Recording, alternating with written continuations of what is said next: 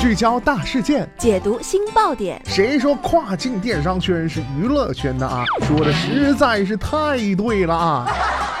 每天跨境电商圈都会有一些新鲜事儿在发生，带大家一起看大山，聊平台，那些重磅的、争议的、有料的跨境风云，都是你居家旅行的必备良品。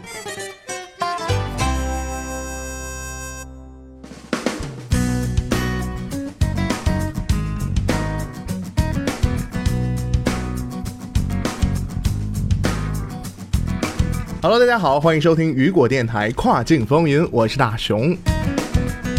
加拿大邮政工人会十月二十四号表示，加拿大政府特别任命了一名调解员，协助加拿大邮政和加拿大邮政工人会通过审判手段达成集体协议。那么今天的跨境风云，马上带大家一起来了解一下。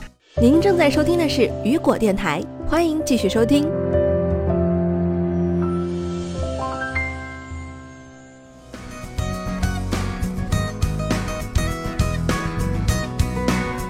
加拿大邮政工人会在加拿大的基洛纳展开了一轮新的罢工协议，而多伦多的邮政工人则继续第二天的轮换罢工。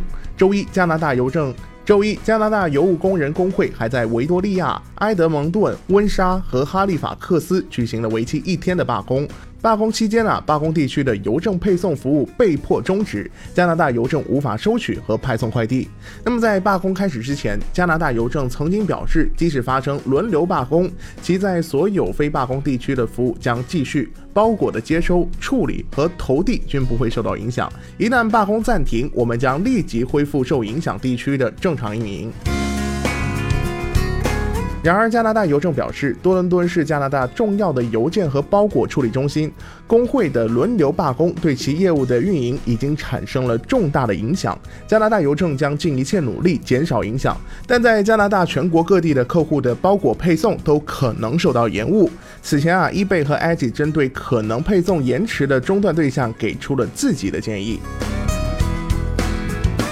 好的，聚焦大事件，解读新爆点。以上就是雨果电台本期跨境风云的全部内容。我是大熊，我们下期再见，拜拜。